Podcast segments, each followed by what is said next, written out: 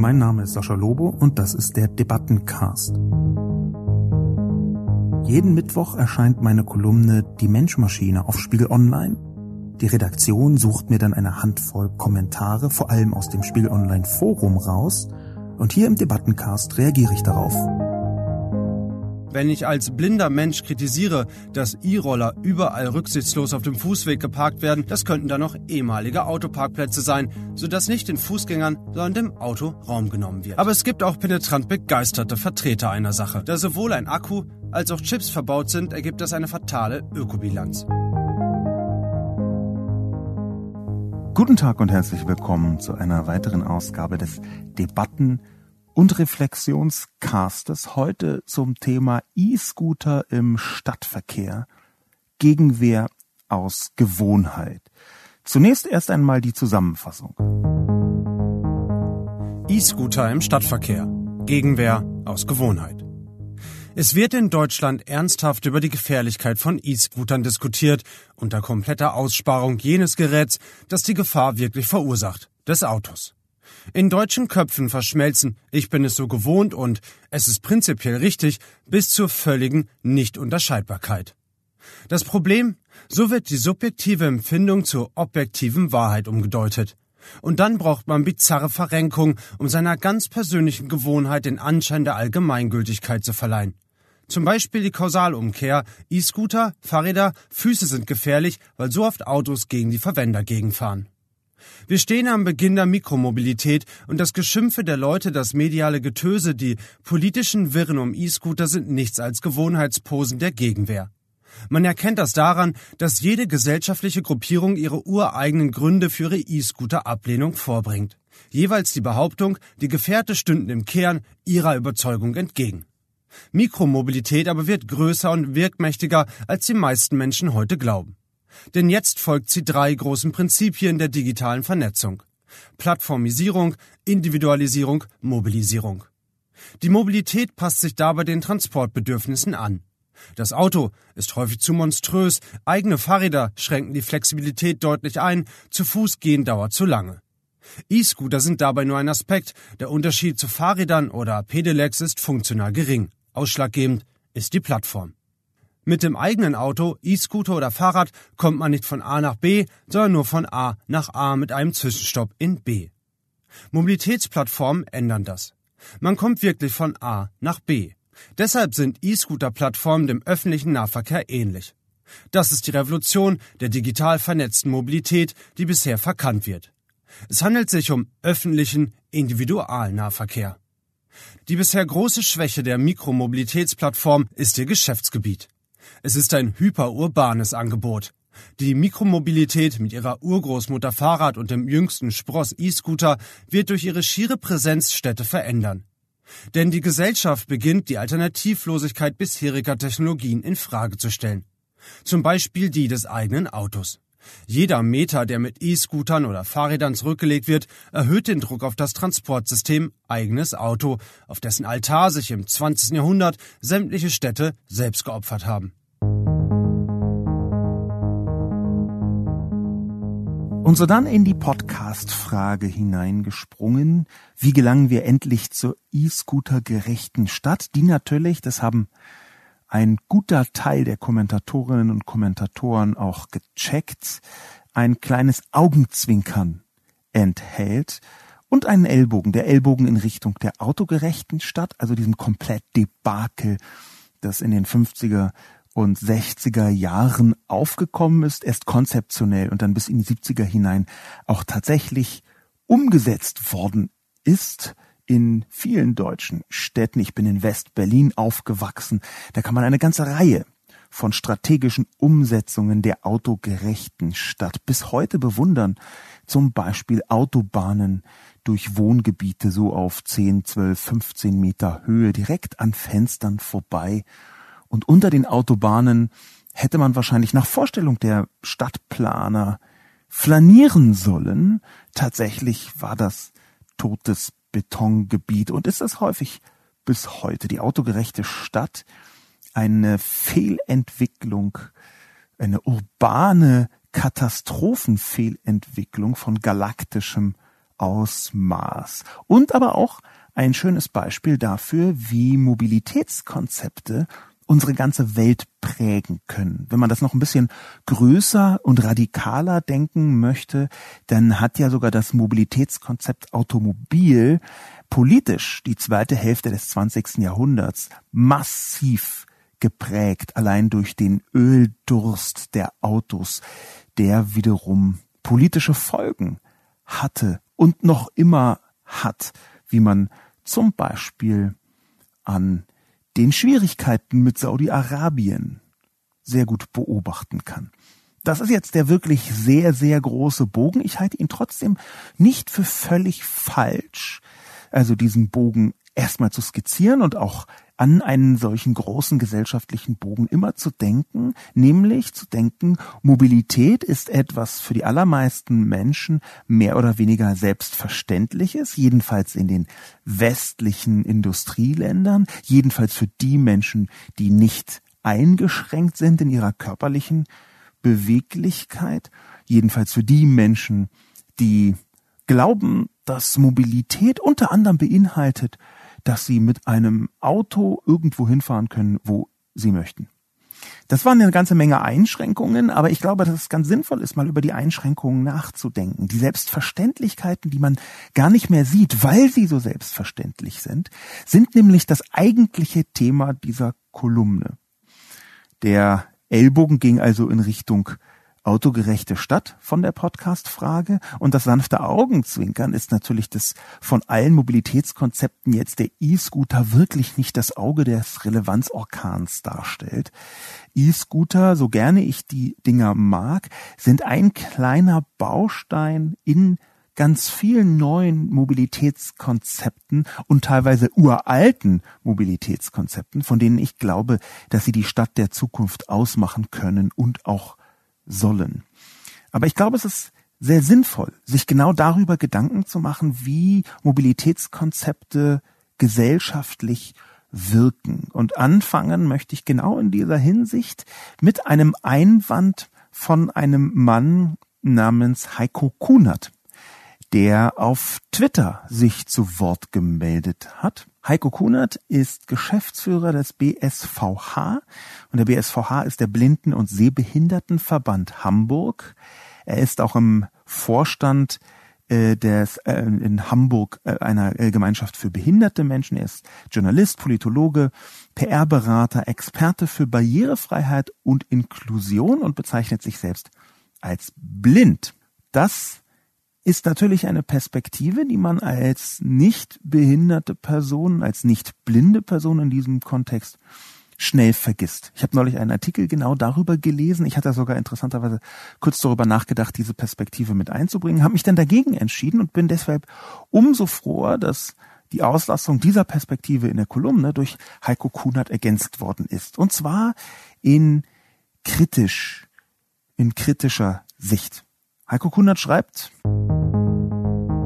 hier, Ed Sascha Lobo. Wenn ich als blinder Mensch kritisiere, dass E-Roller überall rücksichtslos auf dem Fußweg geparkt werden und ich stolpere oder sogar beinahe angefahren werde, sind das dann auch nichts als Gewohnheitsposen der Gegenwehr? Nein, natürlich sind das keine Gewohnheitsposen der Gegenwehr, wäre die direkte Antwort auf Heiko Kunert.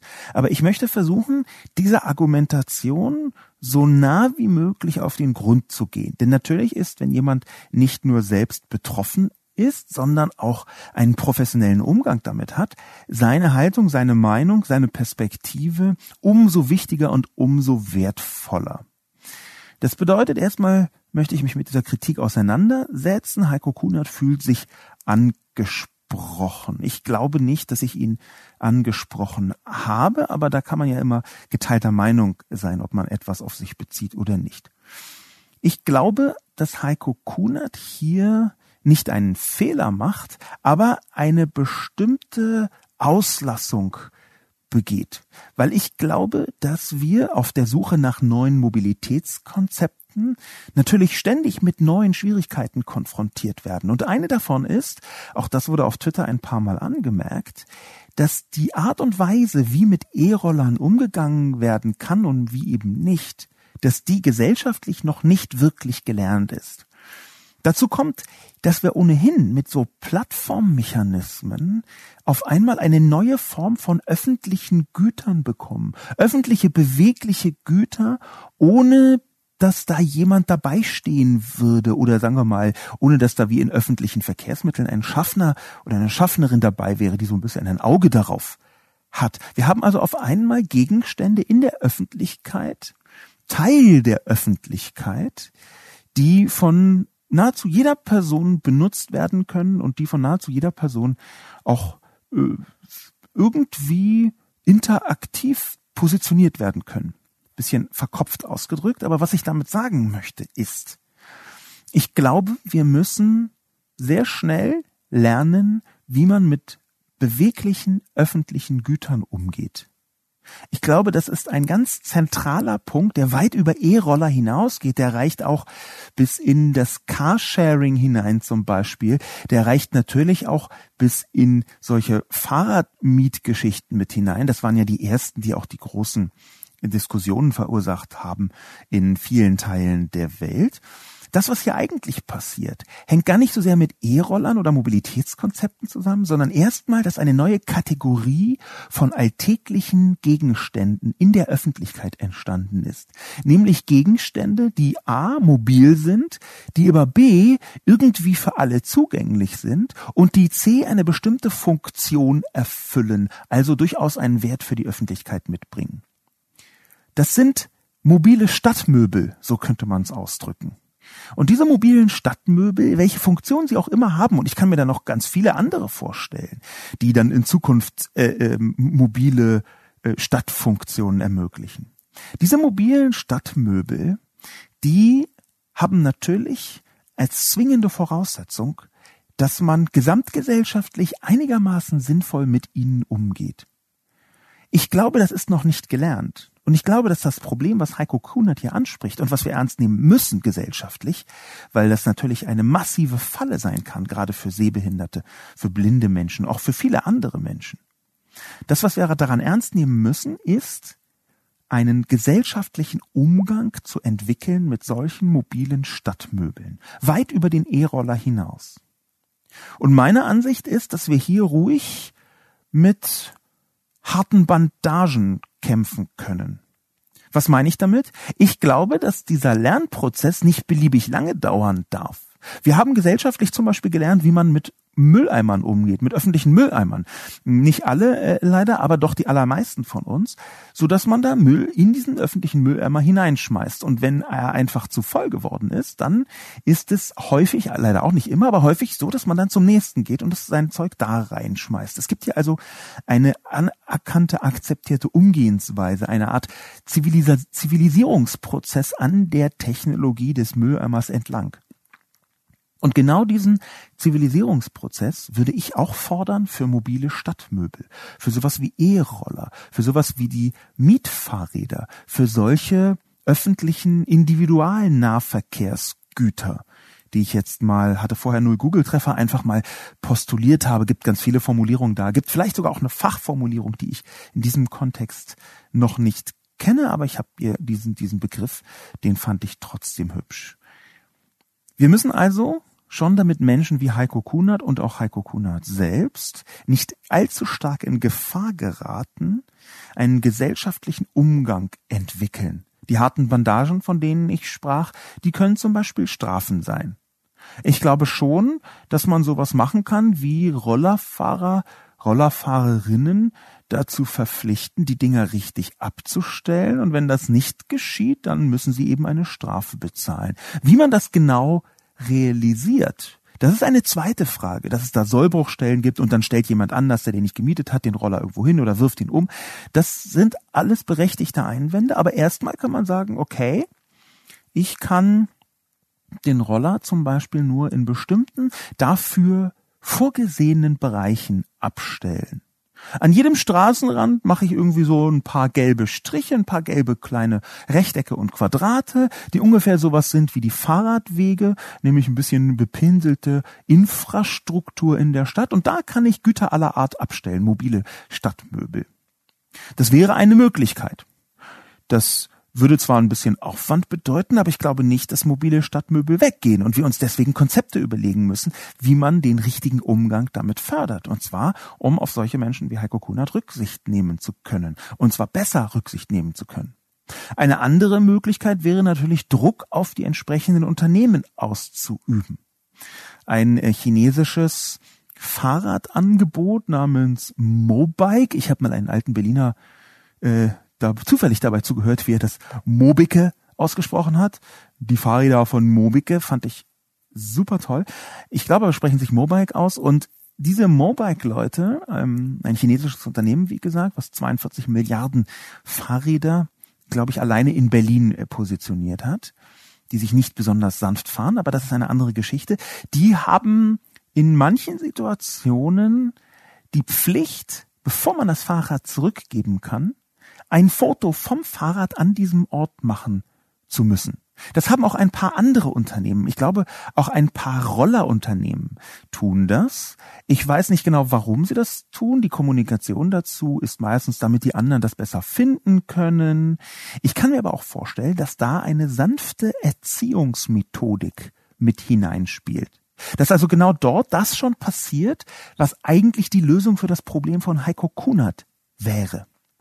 Das Problem von Heiko Kunert ist aus meiner Sicht nicht, oder sagen wir mal in erster Linie nicht der E-Roller an sich, sondern in erster Linie der mangelhafte Umgang der Menschen mit dem E-Roller.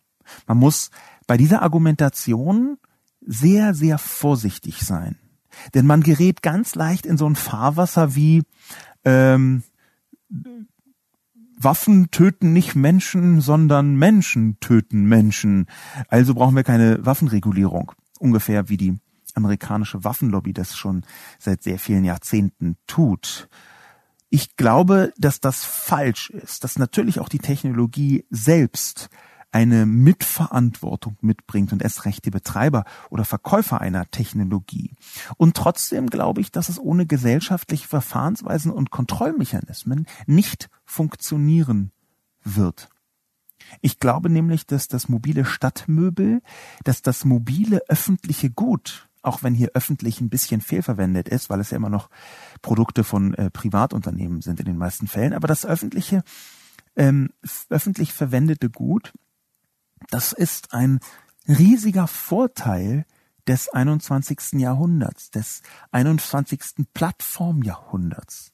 Der Kulturwissenschaftler Michael Seemann, mit dem ich befreundet bin, hat einmal darüber nachgedacht, was Plattformneutralität bedeuten würde, zum Beispiel für den öffentlichen Nahverkehr. Auf seinem Blog hat er das getan ob es nicht sinnvoll wäre, Plattformen, öffentliche Plattformen als eine Art von Infrastruktur zu begreifen, die prinzipiell zum Beispiel kostenlos ist und auch vom Staat kostenlos angeboten werden sollte.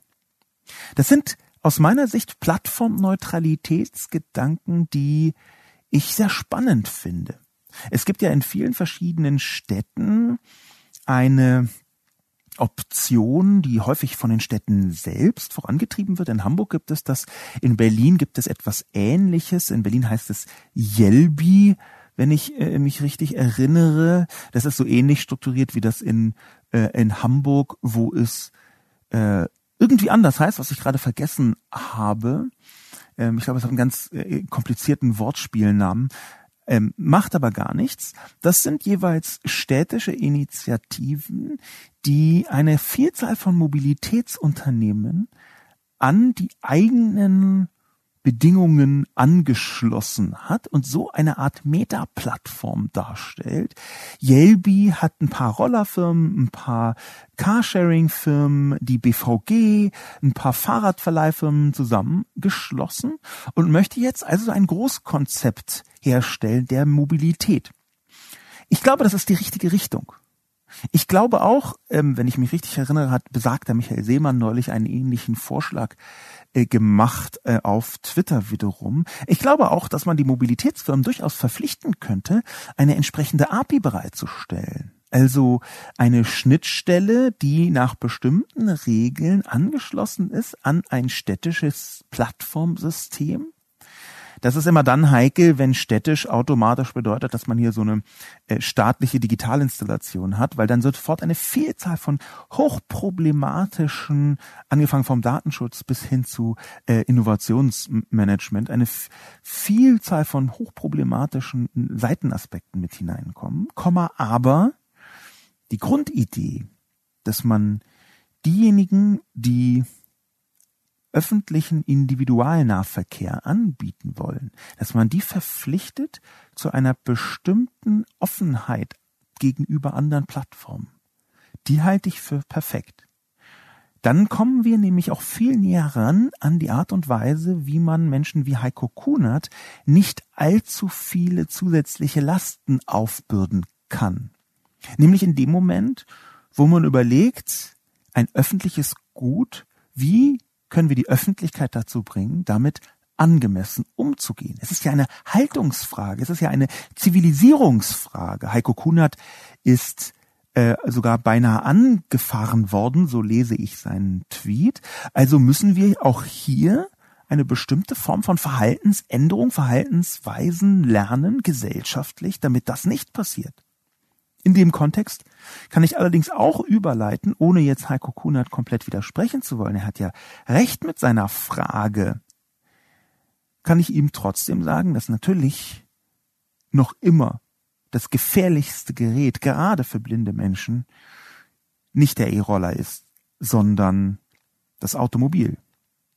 Das war dann auch der größte Teil der Diskussion, nämlich der Diskussion, die Diskussion rund um das Automobil, warum es in seiner maximalen Prägekraft in der Stadt trotzdem in so vielen Debatten kaum beachtet wird, wo es eigentlich hineingehört. Das war ja auch eine zentrale Aussage meiner Kolumne. Die Frage, die damit einhergeht, ein Kommentar von SNA. Bis auf das Verteufeln des Autos bin ich völlig bei Herrn Lobo. Wocheneinkäufe für eine fünfköpfige Familie kann man immer nur noch mit dem Auto einigermaßen effizient bewältigen. Diesen Kommentar möchte ich deswegen mit hineinbringen, nicht weil da ein äh, Lob drin ist, sondern weil da eine Fehlunterstellung da drin ist. Glaube ich jedenfalls. Dort steht nämlich, dass ich das Auto verteufeln würde. Und ich glaube nicht, dass ich das tue. Ich bin sogar ziemlich sicher, dass ich das nicht tue. Äh, es ist ja immer so, dass Verteufeln eine sehr subjektive Komponente hat. Aber ich möchte versuchen zu erläutern, was meine Gedankengänge sind. Natürlich gibt es heute Stand Juli 2019 in einem Land wie Deutschland eine Vielzahl von Dingen, eine Vielzahl von Tätigkeiten, eine Vielzahl von Handlungen, die man beim besten Willen nicht ohne Auto machen kann. Gerade wenn wir außerhalb von Städten uns mal die Situation angucken. Gerade wenn wir uns auf dem Land die Infrastruktur Debakel, und ich rede hier von mehreren Debakeln, anschauen. Wenn wir uns das genauer anschauen, dann sehen wir, dass nicht nur eines meiner Lieblingsthemen, die schwarze Null in Deutschland in dramatischer Weise die Infrastruktur verkommen hat lassen, was wiederum bedeutet, eine schlechtere Infrastruktur bedeutet auch schlechterer öffentlicher Nahverkehr, wie zum Beispiel Buslinien, um es mal ganz deutlich zu sagen, bedeutet automatisch größere Notwendigkeit, das eigene Auto zu benutzen. Natürlich haben wir eine Vielzahl von Situationen, wo man heute nur mit dem Auto zurechtkommt. Und ich möchte das Auto nicht verteufeln. Ich möchte dem Auto aber seinen angemessenen Platz in der Gesellschaft zurückgeben und so ein bisschen die Heiligsprechung des Automobils zurückschrauben, die ja aus ganz vielen Hinsichten passiert. Unter anderem aus der Hinsicht, da hängen so viele Arbeitsplätze dran. Was zwar richtig ist, man aber leider sagen muss, noch richtig ist. Ich sehe nämlich nicht, dass das in den nächsten 10, 15, 20 Jahren exakt so bleibt. Stand 2018 waren die, meist, die zehn meistverkauften Elektroautomobile von genau gar keinem deutschen Automobil geprägt. Von den zehn meistverkauften Nicht-Elektroautomobilen, also Verbrennern, jetzt Diesel oder Benzin oder so, da waren eine ganze Reihe von deutschen Autos mit dabei. Ist ja klar, dass die großen Automobilfirmen in ihrer unfassbaren Verschlafenheit dafür gesorgt haben, noch so lange wie möglich mit ein bisschen Dieselbetrügerei möglichst den Verbrennungsmotor benutzen zu können und sich damit selbst ein Bein gestellt haben für das Elektroautomobil. Aber das Automobil an sich ist aus meiner Sicht nur ein kleiner Baustein in einem zukünftigen Mobilitätskonzept. Und dieses zukünftige Mobilitätskonzept, das glaube ich, wird infrastrukturell geprägt sein. Dazu gehören auch solche Infrastrukturen, die man benutzen kann, um das Auto schrittweise an einen kleineren Tisch, an den Katzentisch meinetwegen, nein, an aber einen kleineren Teil der gesellschaftlichen Mobilität zuzuweisen. Ich würde das Auto nicht verteufeln, aber ich glaube, dass es einerseits in der Ermangelung anderer Technologien und andererseits auch in einer quasi religiösen äh, Autofixierung im 20. Jahrhundert dazu gekommen ist, dass das Auto überall benutzt worden ist, selbst dort, wo es gar nicht hätte benutzt werden müssen, wo man nämlich auf mittelfristig durchaus lohnende Weise andere Mobilitätskonzepte hätte einbringen können. Es gibt ja ein Mobilitätskonzept, das nicht nur sehr, sehr alt ist, sondern auch sehr viel vielschichtiger als die meisten Menschen bisher glauben. Das Fahrrad nämlich, das Fahrrad als großartiges Mobilitätskonzept. Ich benutze übrigens auch regelmäßig Sharing-Fahrräder. Ähm, ich habe äh, etwas zum Fahrradfahren zurückgefunden, nachdem Sharing-Fahrräder überhaupt auf den Markt gekommen äh, sind. Vorher war es mir einerseits zu riskant und andererseits auch ein bisschen zu doof, immer nur mit dem Fahrrad hin und auch zurückfahren zu müssen. Viele Dinge, die ich erledige, sind nicht so, dass ich vorher weiß, ob ich es danach auch schaffe, mit dem Fahrrad wieder zurückzufahren, weil zehn Kilometer hin mit dem Fahrrad kein Problem. Aber je nachdem, was man dort tut, sind zehn Kilometer zurück mit dem Fahrrad, je nach Zeit manchmal auch ein bisschen sehr anstrengend. Und diese Flexibilität ist mit Sharing auf einmal da. Ein Mobilitätskonzept. Das Fahrrad, das inzwischen, da gab es in Berlin eine Förderung, minimal, aber immerhin, auch auf Lasten ausgedehnt werden kann. Es gibt ja sogar inzwischen Paketauslieferungen mit Hilfe des Fahrrads. Wir haben also eine Verengung von Mobilitätskonzepten auf das Automobil.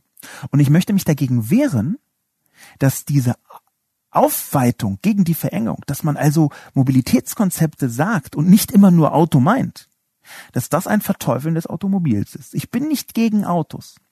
Es ist so, dass ich früher extrem pro Auto war, das stimmt schon, und dass ich diese extrem pro Auto Haltung so Schrittchen für Schrittchen durch sogenanntes Nachdenken auch aufgebohrt habe. Ich habe versucht, darüber nachzudenken, warum das Automobil für mich so eine wahnsinnig wichtige Funktion hatte und ich bin darauf gekommen, dass es eine ganze Reihe von Aspekten mitbringt, die gar nicht zwingend das Auto selbst betreffen. Zum Beispiel die Abgeschlossenheit im Alltag. Ähm, ich habe manchmal ein großes Bedürfnis, nicht mit anderen Menschen zu interagieren. Und das Automobil ist auf den ersten Blick hervorragend dazu geeignet, nicht mit anderen Menschen zu interagieren. Auf den zweiten Blick habe ich, und das ist jetzt eine Selbstprüfung, das ist jetzt nicht eine Diagnose der Gesellschaft, sondern eine Selbstprüfung, habe ich bemerkt, dass ich auch im Automobil, jedenfalls am Stadtverkehr, extrem mit anderen Menschen interagiere, beziehungsweise auf sie reagiere. Es gibt praktisch keine Situation. Ich wiederhole, es gibt praktisch keine Situation im Alltag, die so schnell und so umfassend Aggressionen in mir hervorsprudeln lässt wie Autofahren. Präziser müsste es natürlich heißen, nicht wie Autofahren, sondern wie die Art und Weise, wie andere Leute Auto fahren, aber das ist eben der fucking Kern dieser Gesellschaft. Die Gesellschaft ist man nicht allein. Und wenn da andere Leute mit ihrem Auto fahren und ich, dann kann ich die nicht wegzaubern, dann sind sie Teil des Prinzips, Teil des Alltagssystems Auto.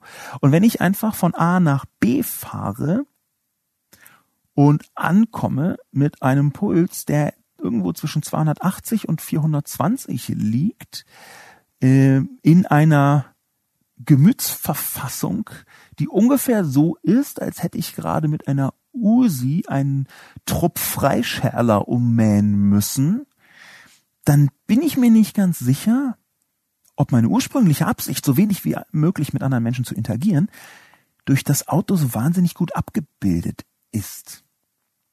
Das sind so Verschiebungen. Und das sind Verschiebungen, von denen ich glaube, dass man sie am Anfang für selbstverständlich hält und dann je länger man nachdenkt, merkt, das ist ja gar nicht selbstverständlich. An dieser Stelle kann ich sagen, wiederum mal so ein bisschen äh, Schleichwerbung. An dieser Stelle kann ich sagen, dass genau solche schwindenden Selbstverständlichkeiten die Essenz meines neuen Buches Realitätsschock sind. Der Titel, der ursprünglich angestrebt war, war Das Ende der Selbstverständlichkeit. Äh, ich habe mich dann dagegen entschieden und das, der Untertitel ist jetzt äh, Zehn Lehren aus der Gegenwart.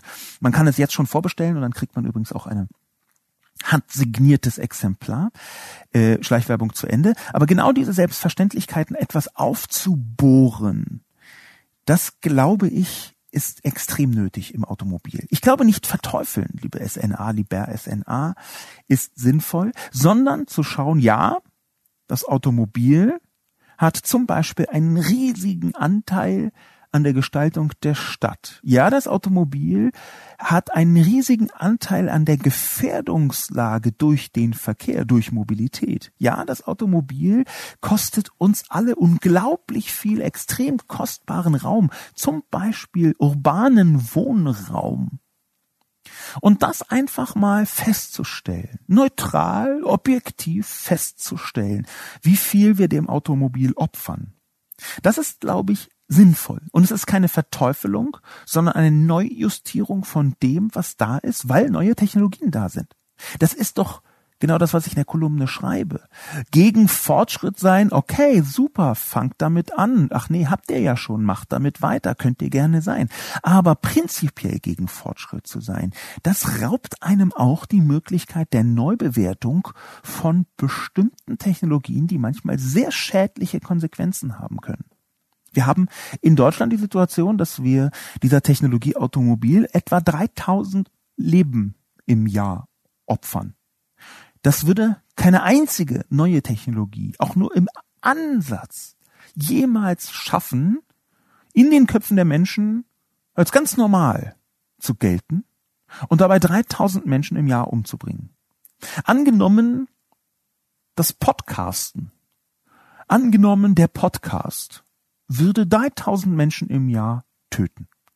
Der wäre in 25 Minuten verboten. Eine alte Technologie, an die wir uns gewöhnt haben, die wir für selbstverständlich und für normal halten.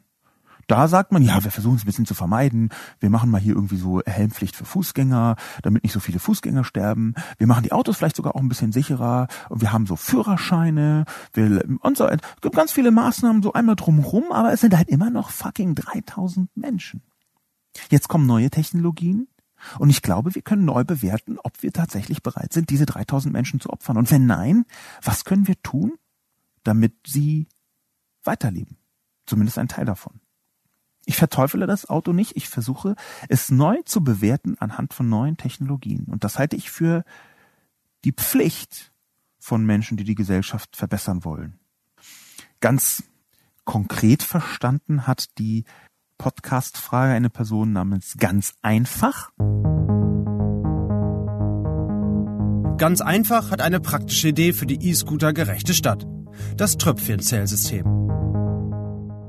Führte man das Tröpfchenzählsystem ein, an jeder Ampel wird nur ein Fahrzeug pro zehn E-Scootern durchgelassen, was so dem Footprint der Mobilitätsbenutzer auf gleicher Fläche bedeutet, dann gibt es plötzlich Fortkommen ohne Ende und endlich den benötigten Platz, sprich Freiheit für alle.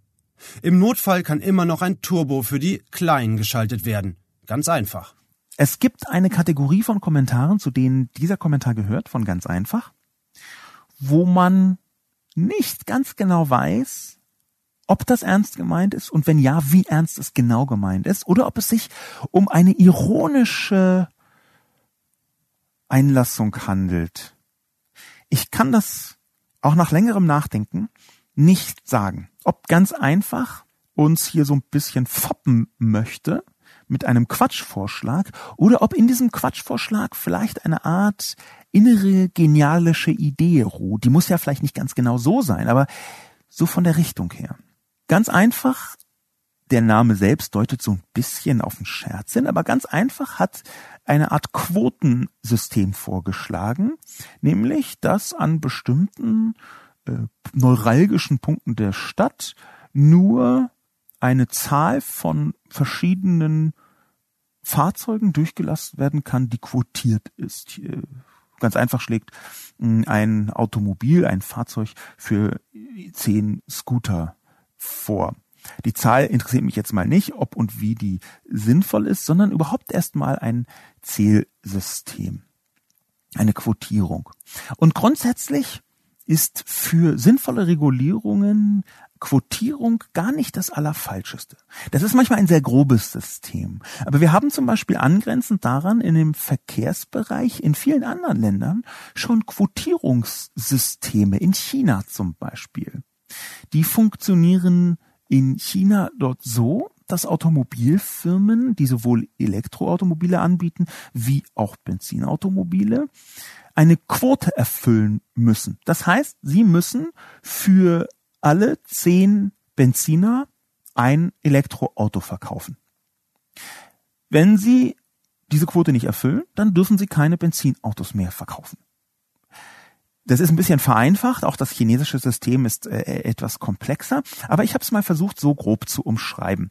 Die jeweiligen Quoten verändern sich sogar, die ähm, deutsche Automobilindustrie hm, konnte nach ihrer Meinung das Schlimmste verhindern, indem sie vor zwei Jahren, als es eingeführt werden sollte, diese Quote A ein bisschen nach hinten hat verschieben lassen durch, ich glaube, gezieltes Betteln hm, und B auch äh, die Quote etwas reduziert hat. Das ist jedenfalls das, was ich gerüchteweise gehört habe. Aber eine Quotierung jetzt für den Verkehr wäre vielleicht insofern gar nicht falsch, als dass man sie ein bisschen größer denken müsste. Und eben nicht nur auf E-Scooter. Man könnte ja zum Beispiel sagen, dass die öffentlichen Nahverkehrsbetriebe, die BVG in Berlin, HVV heißt es, glaube ich, in Hamburg, dass in den verschiedenen Städten die öffentlichen Nahverkehrsbetriebe so viele Nahverkehrsgelegenheiten anbieten müssen, wie es dem Autoverkehr entspricht. Eine solche Quotierung könnte dazu Leute dazu bringen, endlich stärker umzusteigen auf den öffentlichen Nahverkehr. Und natürlich könnte man Quotierung, und da gibt es eine Vielzahl von Konzepten, die ich nicht kenne. Wenn Leute die kennen, können sie die gerne äh, ähm, posten unter den Artikel äh, zum Podcast. Bin ich total offen. Da gibt es eine Vielzahl, Vielzahl von bestehenden Konzepten, wie man solche Quotierungen sinnvoll hinbekommen kann. Die Tröpfchen, das Tröpfchenzählsystem bin ich mir jetzt aber nicht sicher, ob das in der Form wie vorgeschlagen sinnvoll ist. In jedem Fall glaube ich, dass schon allein um einem Verkehrsinfarkt vorzubeugen, der in vielen Städten zum Alltag gehört, also ein ständiger Infarkt. Ich weiß nicht, wer mal rund um München äh, versucht hat, morgens irgendwo hinzukommen oder in Teilen von Berlin. Das ist einfach äh, ein, ein, ein Desaster, also diese Verkehrsinfarktsituation. Um die aufzumildern, muss es natürlich auch Anreize für Verhaltensänderungen geben. Und solche Anreize können finanzieller Natur sein oder quotierter Natur oder eben ein Ausbau der Infrastruktur. Das wäre meine Position dazu. Ein anderer Kommentar. Ein wesentliches Problem des E-Scooter-Verkehrs, so liest man es immer wieder in den Spohn-Kommentaren, ist nicht das Fahren auf der Straße, sondern auf dem Gehweg, schreibt auch Jöl L.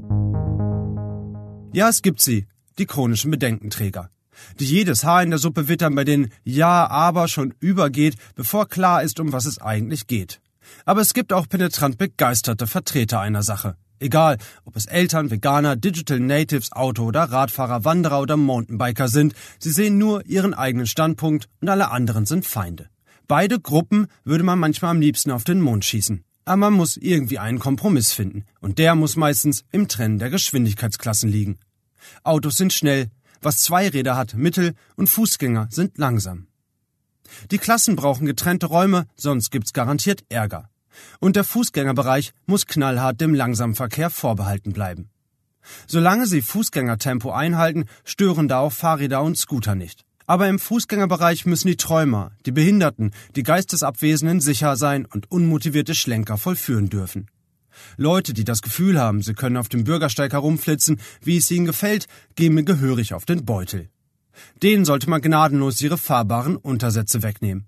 Dann haben auch die Bedenkenträger keinen vernünftigen Grund mehr zum Rummotzen. Das ist ein wichtiger Kommentar. Er ist deswegen wichtig, weil er infrastrukturell eine Richtung einschlägt, die ich sehr unterstützen möchte. Ein Kritikpunkt möchte ich äußern gegenüber der Kritik an den penetrant begeisterten Vertretern einer Sache. Gut, bei Eltern kann ich es mir noch vorstellen, Digital Natives, Auto- oder Radfahrer, Wanderer und Mountainbiker, Veganer. Es gibt eine merkwürdige Tendenz, die lese ich hier hinein, das tut mir sehr leid, wenn ich Ihnen Unrecht tue, aber die lese ich hier hinein, nämlich das bloße Reden über den eigenen Standpunkt als penetrante Begeisterung zu betrachten. Das halte ich in vielen Fällen für anmaßend. Am krassesten sehe ich das bei vegan lebenden Menschen. Die sind wirklich von allen Seiten ständig verspottet worden in einer Weise, die ich psychologisch nur noch als Abwehr deuten kann, von was auch immer. Vegan lebende Menschen, jeder glaubt, über die spotten zu können. Vegan lebende Menschen sind so ein bisschen wie ähm, Darstellerinnen in Reality-Shows, auf die jeder glaubt, irgendwie herabsehen zu können, das ist verstörend, wie sehr die bloße Information, dass jemand vegan lebt, verstanden wird von anderen als Angriff. Verstörend. Ich bin selbst nicht vegan lebend übrigens, aber ein Teil meines Jobs ist es, gesellschaftliche Mechanismen äh, mir genauer anzuschauen und mir anzuschauen, wie verändern die sich nicht nur durch neue Technologien, sondern auch durch neue Verhaltensweisen. Und da ist in so vielen Fällen das bloße Andersverhalten manchmal schon, man muss noch nicht mal drüber reden, das bloße Andersverhalten wird von Leuten als Affront gewertet. Das ist in einer Weise absurd, wenn man genauer hinschaut, und hängt sehr eng zusammen mit dieser Bedenkenträgerei. Es gibt nämlich im Selbstverständlichen auch etwas Normatives. Es gibt nämlich die Leute, die glauben, dass die leichte Andersartigkeit im Verhalten automatisch einen Angriff auf die eigenen Gewohnheiten darstellt. Gewohnheiten können auch zu einer Art Gift werden. Und ich glaube, dass das Aufbrechen von Gewohnheiten eben genau so passiert, dass man auf einmal konfrontiert wird mit anderen Verhaltensweisen. Und weil die Leute das wissen, ist die schiere Ansicht einer anderen Verhaltensweise für sie ein Angriff, weil sie glauben, ich muss auf einmal darüber nachdenken, eine kognitive Dissonanz entsteht, weil offenbar nicht so normal ist, wie ich dachte, das, was ich tue. Die Normativität wird aufgeknackt durch die schiere Andersartigkeit von anderen Menschen kleiner Exkurs, gibt es natürlich nicht nur in veganen Kontexten, sondern auch in geschlechtlichen, in sexuellen, in allen möglichen Kontexten. Aber wieder zurück zu diesem sehr guten Kommentar von Joel L. Der hat nämlich festgestellt, wie ganz viele andere Leute auf Twitter übrigens auch, auch wie ganz viele andere Leute durchaus mit einem Stirnrunzeln, der hat nämlich festgestellt, dass bei der Forderung, die ich implizit mache, nämlich neue Mobilitätskonzepte in die Stadt zu bringen, dass da die alte Aufteilung nicht mehr gut funktioniert. Die alte Aufteilung ist Automobile einerseits, andere andererseits.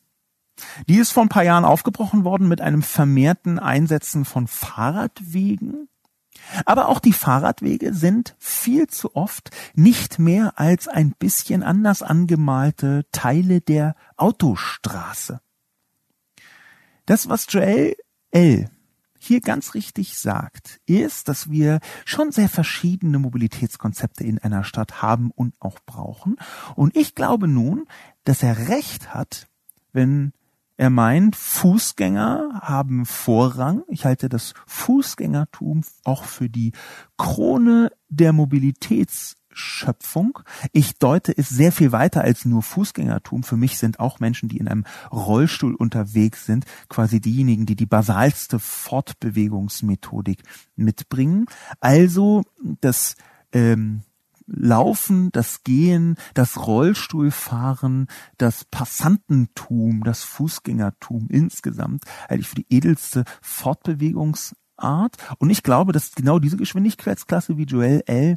das nennt, dass genau diese Geschwindigkeitsklasse auch Vorrang haben sollte. Danach kommen die Fahrräder und die Scooter und die anderen Mobilitätsformen, die jetzt noch dazu kommen. Und dann kommen die motorisierten People.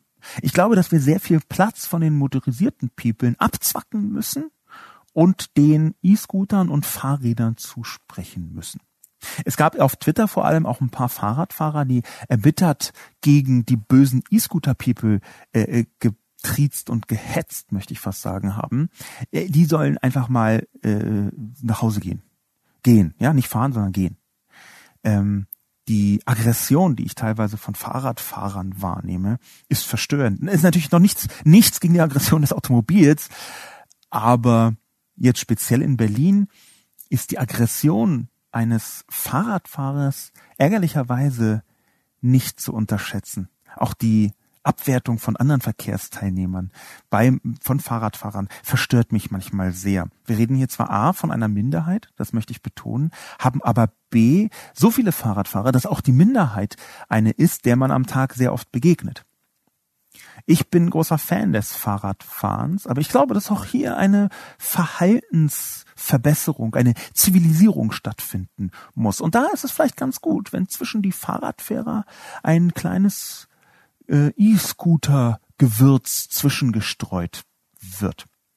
Und gleichzeitig, dass zum Beispiel ein Gesetz erlassen wird in Berlin, wäre, fände ich total knorke, dass alle zweispurigen Straßen, wo also zwei Spuren in eine Richtung gehen, ich weiß, das sind dann vierspurige Straßen, okay, aber alle Straßen, wo zwei Spuren in eine Richtung gehen, werden ab sofort umgestellt, dass eine Spur davon nur für Fahrradfahrer und E-Scooter-Fahrer ist und eben auch alle anderen. Meinetwegen auch Elektro-Rollstühle, äh, die natürlich ganz besonders. Und ich glaube auch, dass die zweite Spur abgetrennt werden muss, baulich abgetrennt werden muss. Es gibt da mehrere Diskussionen. Berlin ist eine der gefährlichsten, wenn nicht die gefährlichste Stadt in Europa für Fahrradfahrer.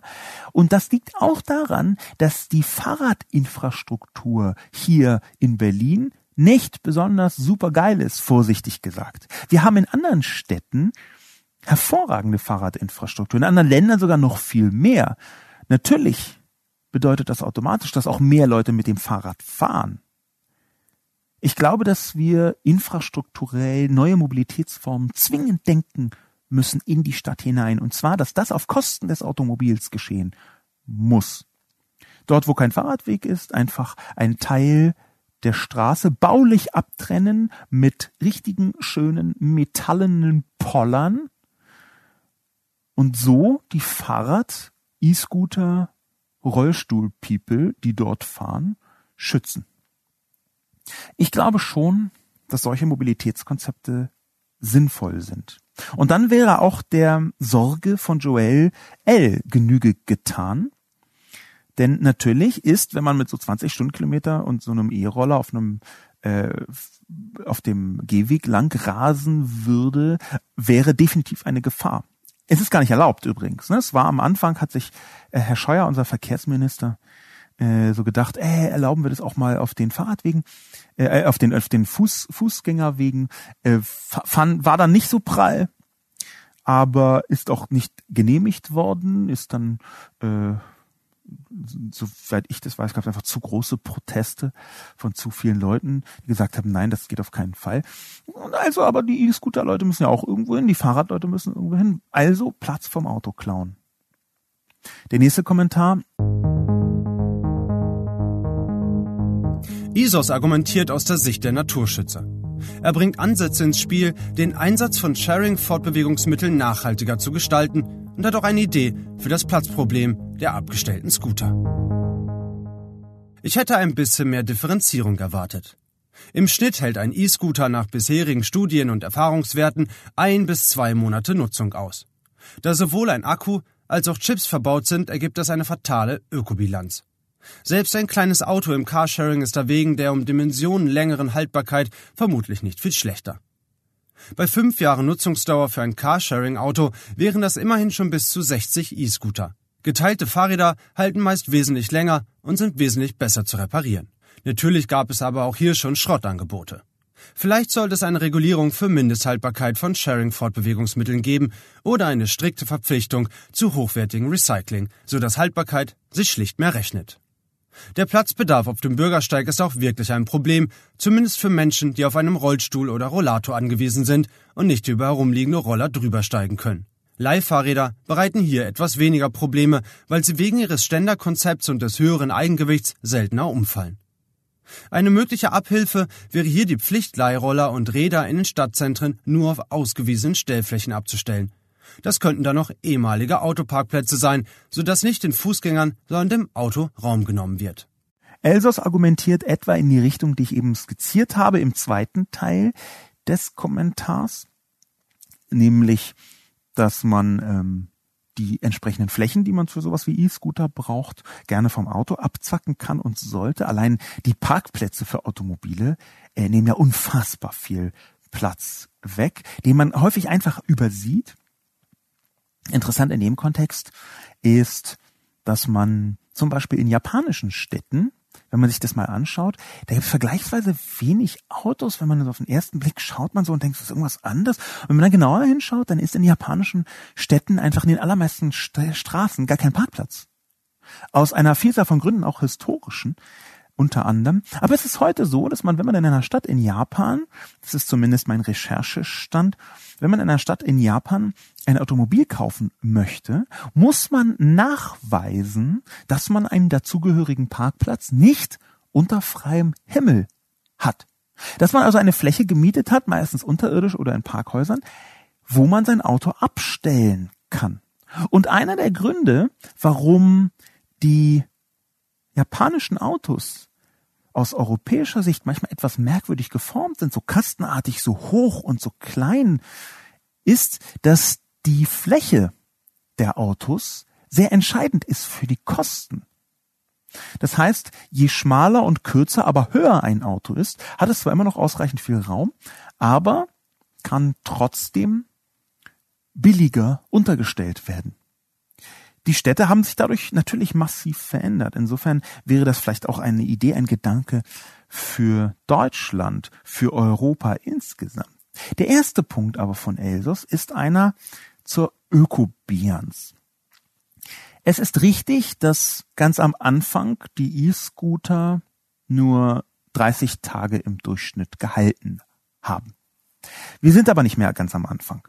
Ich hatte übrigens die große Freude, mit dem E-Scooter schon im Sommer 2018 zu fahren, ein paar Monate nachdem die rausgekommen sind, nämlich in Los Angeles. In Los Angeles ähm, gab es die, äh, soweit ich weiß, seit Anfang 2018 in größerer Zahl. Ich war im Sommer 2018 in Los Angeles und habe die da benutzt und war äh, ziemlich begeistert. Die Roller, die dort angeboten wurden, waren sehr viel kleiner und schmaler und auch ein bisschen fisseliger als die äh, E-Scooter, die wir heute in den großen Städten haben. Die haben tatsächlich nur 30 Tage gehalten. Inzwischen halten sie länger. Und ich glaube, dass natürlich das Ziel sein muss, sie so lange wie möglich halten zu lassen. Es gibt schon verschiedene Modelle, bei denen man zum Beispiel den Akku tauschen kann. Ein Akku, der in einem Roller nicht mehr gut funktioniert, kann übrigens noch in ganz vielen anderen Bereichen äh, ganz gut verwendet werden. Das nur als eine Anmerkung nebenbei.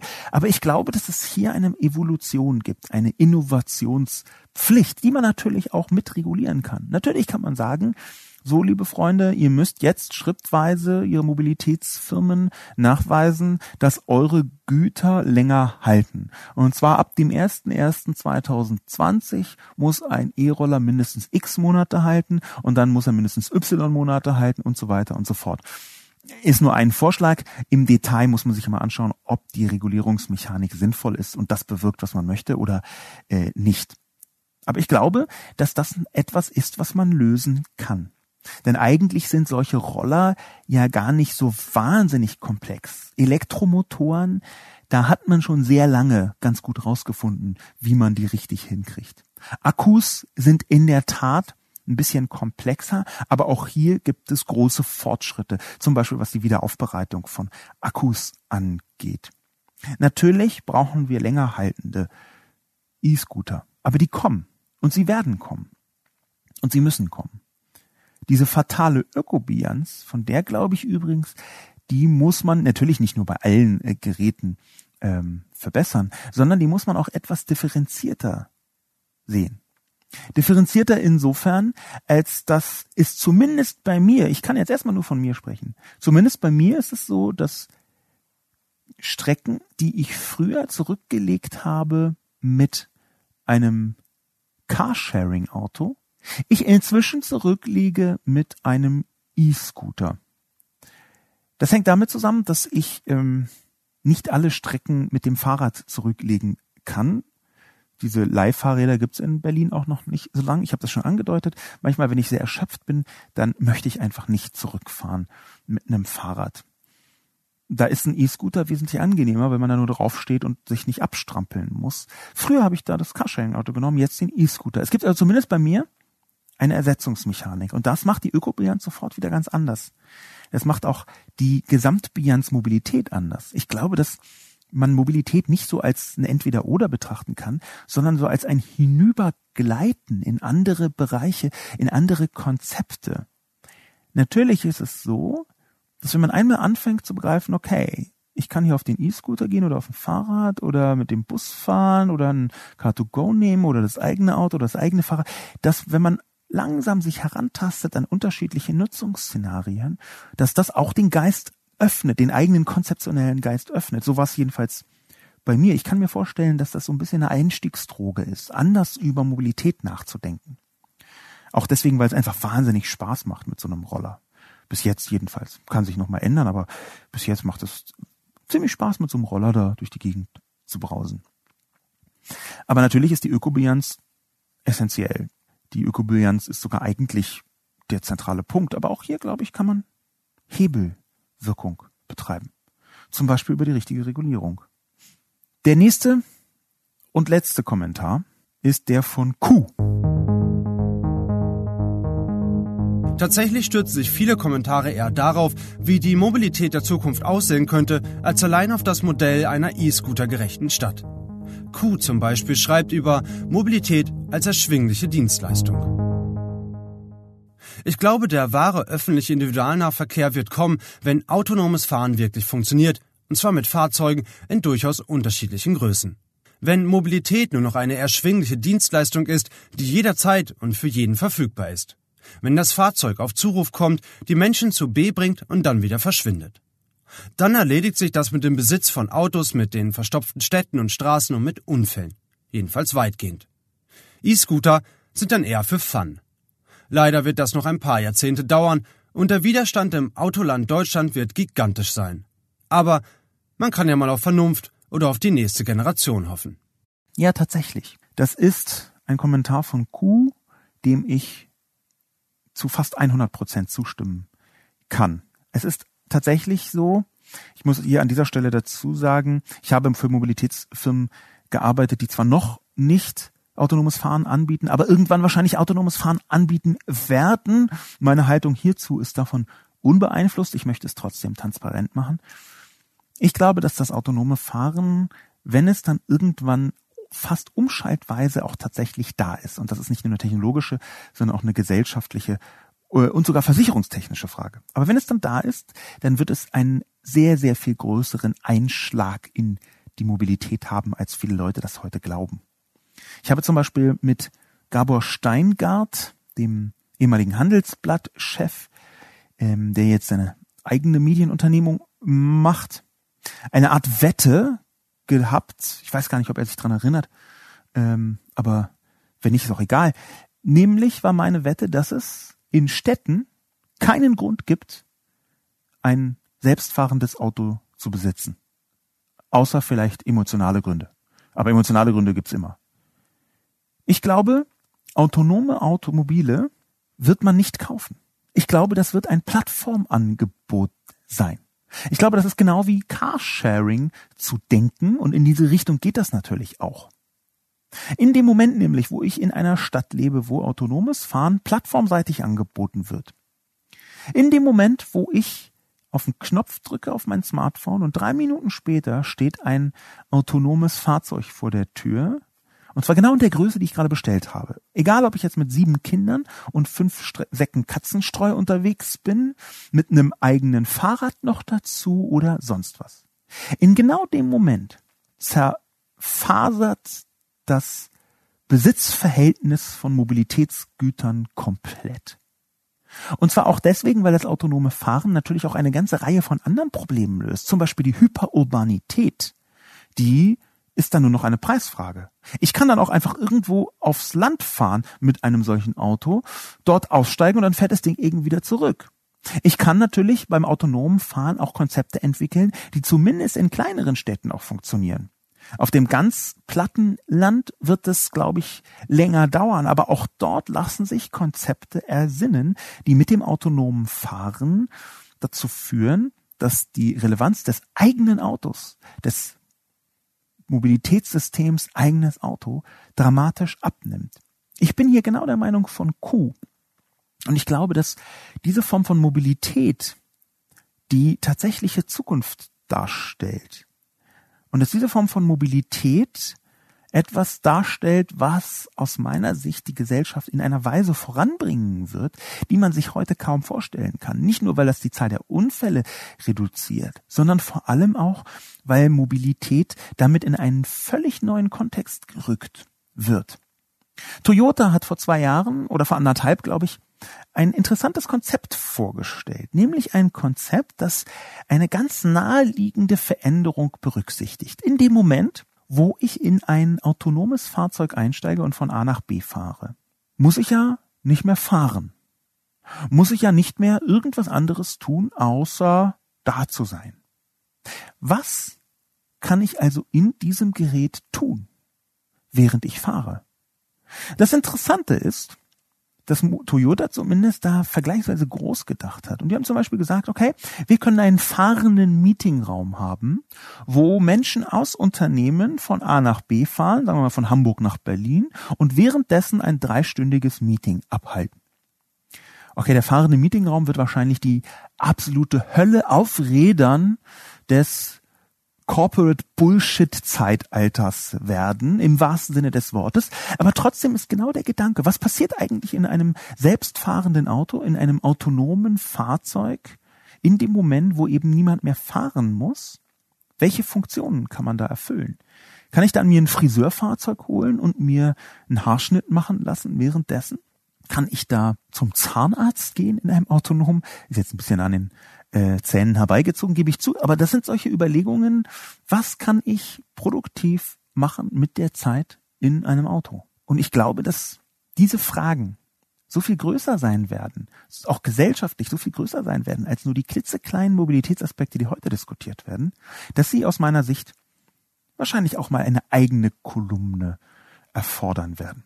Vielen Dank also Q für diesen hervorragenden Kommentar. Ich bedanke mich fürs Zuhören und freue mich, dass diese verschiedenen Mobilitätskonzepte langsam, aber sicher voranschreiten und dass auch so überraschend viele Menschen eine Offenheit mitbringen gegenüber alternativen Mobilitätskonzepten. Und das meine ich überhaupt nicht autofeindlich, ich meine es ergänzend. Ich meine es in einer Weise fortschrittlich, die bedeutet, dass Fortschritt natürlich auch immer bestimmte alte Technologien manchmal verbessert, manchmal verdrängt, manchmal aufspreizt, manchmal aber auch einfach auf die nächste Ebene hieft. Mein Name ist Sascha Lobo. Vielen Dank fürs Zuhören und bis zum nächsten Mal.